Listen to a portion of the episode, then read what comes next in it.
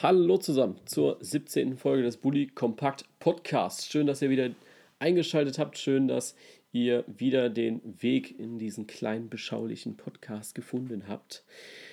Ich möchte euch wieder teilhaben lassen an meinen kleinen Erfolgen. Das mache ich ja immer mal wieder, dass ich euch schreibe bzw. euch Bilder erstelle, wer, äh, welche Like-Grenzen wir gerade erreicht haben, welche Abonnenten. Wir haben jetzt auch so die ersten Meilensteine mit dem Podcast sozusagen erreicht.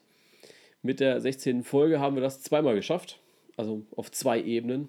Zum einen haben wir die 200 Hörer-Marke geknackt, das heißt, 200 Leute haben jetzt kumuliert aus allen Folgen, sage ich mal, ähm, den Podcast gehört. Die 16. Folge hat dann auch den Thron der meistgehörten Folgen bestiegen, ist also die beliebteste Folge der Reihe bis hierhin mit 24 Aufrufen.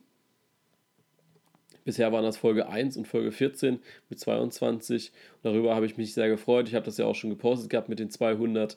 Und diese 24, 24er Grenze haben wir jetzt auch erst äh, ja, am Wochenende erreicht. So, über was reden wir heute? Ihr habt ja auch eingeschaltet, um ein paar Fakten zu hören, ein paar Themen zu haben. Ich werde heute den Fokus auf die Nationalmannschaft richten. Grund dafür ist einfach, dass nächste Woche ja das Spiel am Mittwoch gegen England ansteht, wo ich selbst vor Ort sein darf. Ähm, das wird aber auch nur ein kleines Thema sein, also kurz zwischen reingedrängt, sage ich mal. Und dann geht es auch schon los mit dem Quali-Spiel, wo ich euch ein paar Fakten gebe zu Aserbaidschan, zur Partie einfach selbst. Und dann kam eine Frage von einem Hörer rein, eine sehr interessante Frage, wie ich finde. Nämlich, wen ich in fünf bis zehn Jahren in der Nationalmannschaft sehe. Da ich fünf bis zehn Jahre als einen sehr großen Zeitraum empfinde, habe ich mal gesagt, okay, ich beschränke das mal auf sieben Jahre, beziehungsweise ich lege mich da auf sieben Jahre fest. Wer wird in sieben Jahren ähm, in der Startelf stehen, für uns in ein Turnier starten? Welche Talente sind da so dabei? Da habe ich mir natürlich die U-Mannschaften angeschaut und ja, das alles erwartet euch heute. Ich würde sagen, dann fangen wir auch gleich mal an, weil sonst schaltet ihr doch womöglich noch ab. Das wollen wir ja nicht. Deswegen, los geht's.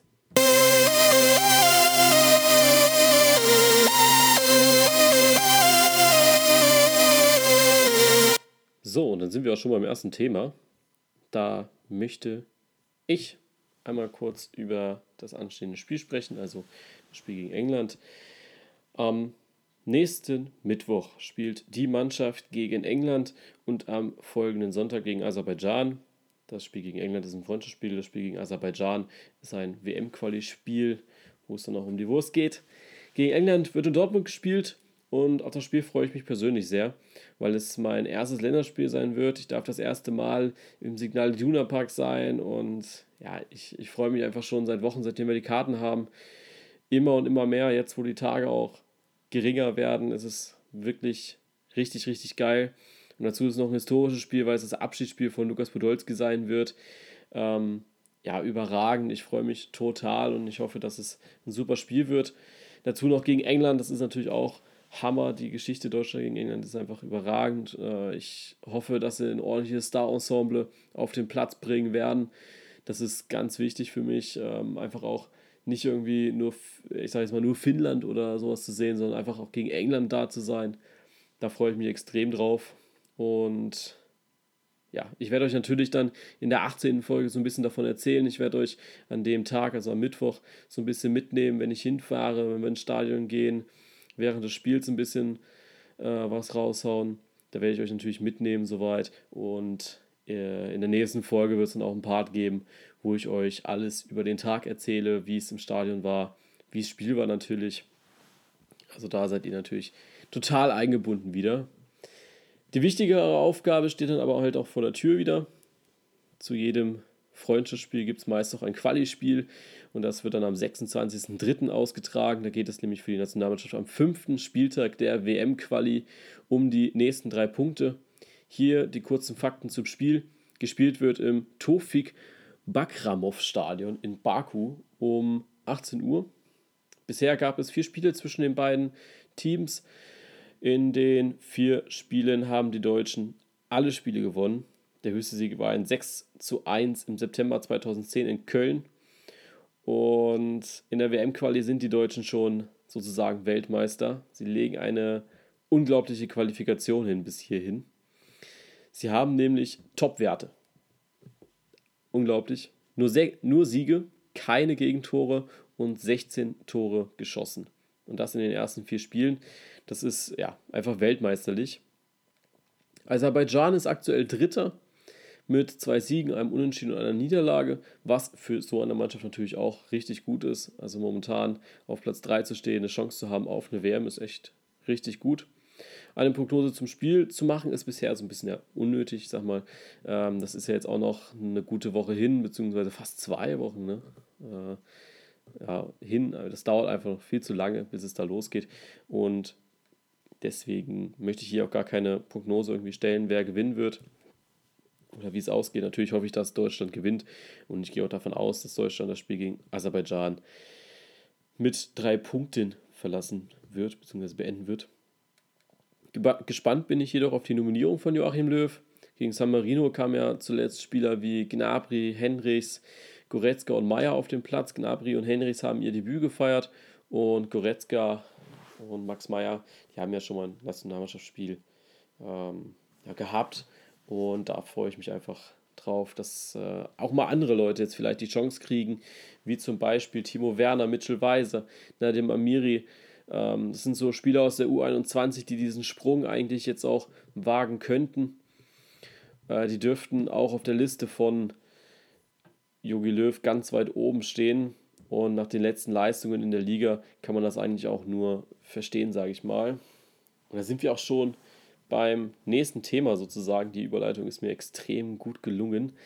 Ähm, wie sieht eigentlich die Zukunft aus der Nationalmannschaft? Da sind wir bei dieser Zuschauerfrage. Ähm, ja, wie sieht es in sieben Jahren aus? Ich notiere mir nebenbei nochmal etwas, was ich später noch sagen möchte. Ähm, passiert auch immer wieder, dass mir etwas einfällt während der Folge. Und ja, wer steht in sieben Jahren für mich in der Nationalmannschaft? Und natürlich fällt der erste Blick dabei auf die U21, weil die sind dann alle sozusagen in der Blüte ihrer Karriere. Ähm, wobei man auch einfach sagen muss, dass die aktuelle Mannschaft auch noch sehr jung ist. Also viele, die jetzt hier auch kommen könnten, also viele spielen auch schon in der A-Nationalmannschaft oder haben auch schon gespielt, die ich jetzt einfach gleich nennen werde. Aber einige kommen auch neu dazu ich habe dann auch mich bei den U19 und äh, U17-Mannschaften einmal durchgekämpft. Da habe ich dann einfach gesehen, dass da auch Top-Talente dabei sind. Ähm, aber hauptsächlich sind hier Spieler aus der U21 dabei, weil die dann einfach auch, ja, gerade in der Blüte sind, sage ich mal. Im Tor sehe ich als nächsten großen Keeper Timo Horn. Und viele dürften mich dafür auch ein bisschen verurteilen, weil ich auch Bernd Leno, Marc-André Terstegen da ganz weit vorne sehe in diesem Rennen nach Manuel Neuer, wer kommt, wer geht. Äh, das ist ja immer so ein bisschen die Frage, wann geht Manuel Neuer überhaupt? Ist ja momentan ja, 30, um die 30 dürfte er jetzt sein. Und die letzten beiden, die ich genannt habe, sind ja schon Teil der A-Nationalmannschaft und sind auch, glaube ich, direkte Nachfolger in ein paar Jahren für Manuel Neuer.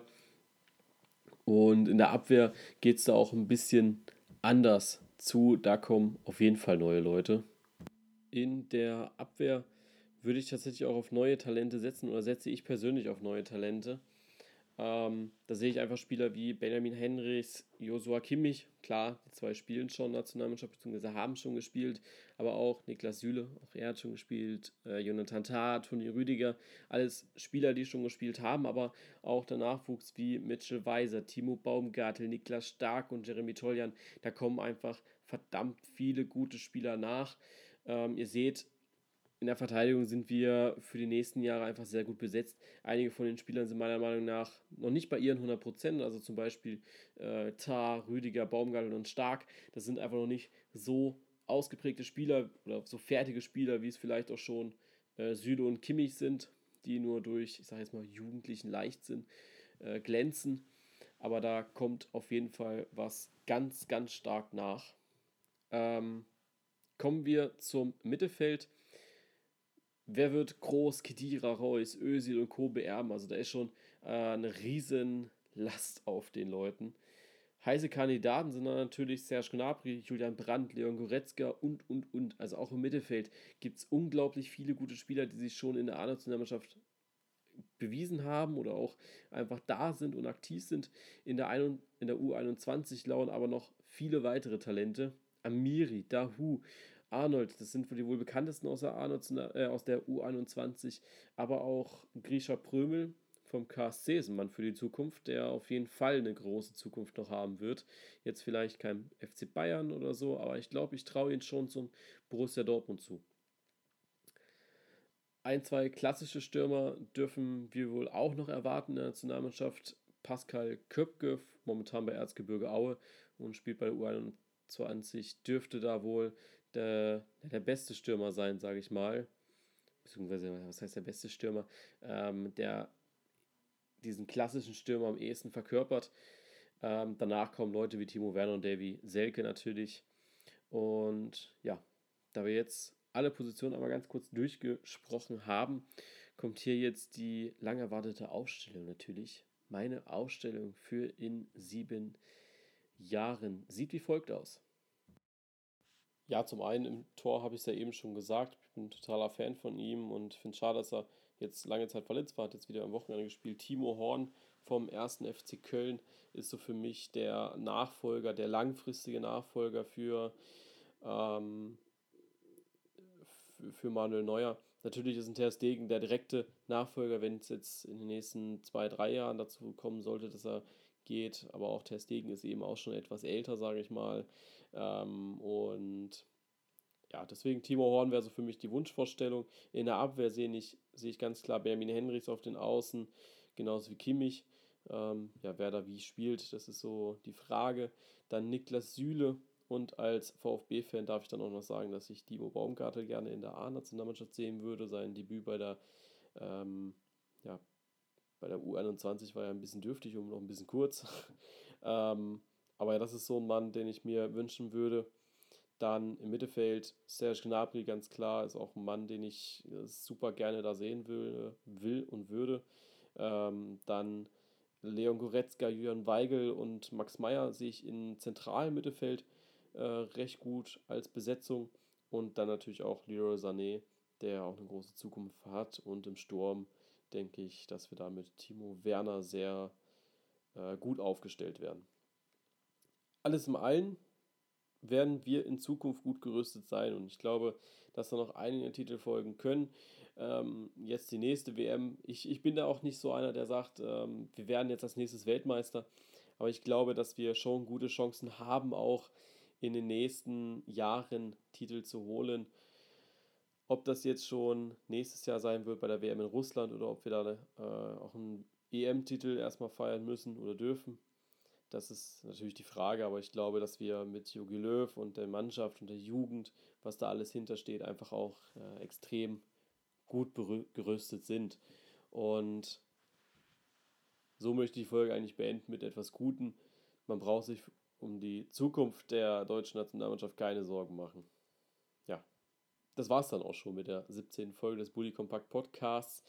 Ich hoffe, es hat euch wieder gefallen und ich konnte euch wieder ein paar Fakten liefern. Wenn ihr keine Folge verpassen möchtet, dann abonniert den Podcast auf iTunes oder eurer Podcast-App. Welche Apps ihr nutzen könnt, findet ihr auf bully-kompakt.de, also bully-kmpkt.de. Äh, dort habe ich für euch auf der Startseite einen Abonnieren-Button sag mal, konfiguriert. Äh, klickt ihr da drauf, wenn ihr mit dem Handy online seid, also wenn ihr mit dem Handy auf der Website seid, dann werden euch App-Vorschläge gemacht, welche Apps ihr verwenden könnt, wo ihr den Podcast hören könnt. Ihr könnt euch dann die App direkt im Google Play Store oder eben im App Store runterladen und mit noch einem Klick auf den Abonnieren-Button seid ihr sogar noch leichter da, weil dann ihr direkt diesen Podcast abonniert. Ich freue mich über jeden Hörer und hoffe, äh, dass es weiterhin immer mehr werden. Auch nochmal der Hinweis, der ähm, auf die Community-Gruppe hinweist. Der Hinweis, der auf die Community-Gruppe hinweist, das ist ja auch ein geiler Satz. Ähm, hier werden in noch kleiner Runde aktuelle und allgemeine Themen diskutiert. Also wir hatten jetzt schon äh, recht gute Diskussionen. Das geht von, ich schaue gerade einmal, also erst hatten wir das ja in der kleinen Gruppe. Das ging aber bis 15, dann sind wir auch schon mehr. Ähm, da ging es von Pyrotechnik über Schiedsrichterdiskussionen. Auch das Thema Kevin Großkreuz wurde nochmal aufgenommen. Und auch die Szene vom Dortmund gegen Berlin-Spiel, wo Weiser den Ball wegschießt. Äh, also alles wird diskutiert, was so ansteht. Kommt gerne rein, einfach Bulli unterstrich, beziehungsweise muss ich gerade nochmal selbst schauen, wie es genau heißt. Eine Momento, eine Momento. Bully unterstrich KMPKT unterstrich Community. Also wer auch noch Fragen hat, kann gerne fragen. Ich bin immer für Diskussionen oder für Fragen offen, für Diskussionen. Auch wenn ihr mal eure Zuschauerfrage stellen möchtet, dann schreibt mir einfach über Instagram, über Facebook, über E-Mail, wie ihr das möchtet. Ich bin da sehr kommunikativ mit euch. Ja, und jetzt habe ich auch genug geschwafelt, genug Eigenwerbung gemacht. Jetzt wünsche ich euch einen schönen Bundesligaspieltag am Wochenende, bevor es wieder einmal heißt Länderspielwoche. Und ich wünsche euch viel Spaß auf dem Bolzplatz, im Stadion oder wo auch immer ihr seid. Bis nächste Woche. Da gibt es auf jeden Fall noch eine Folge. Bis dann.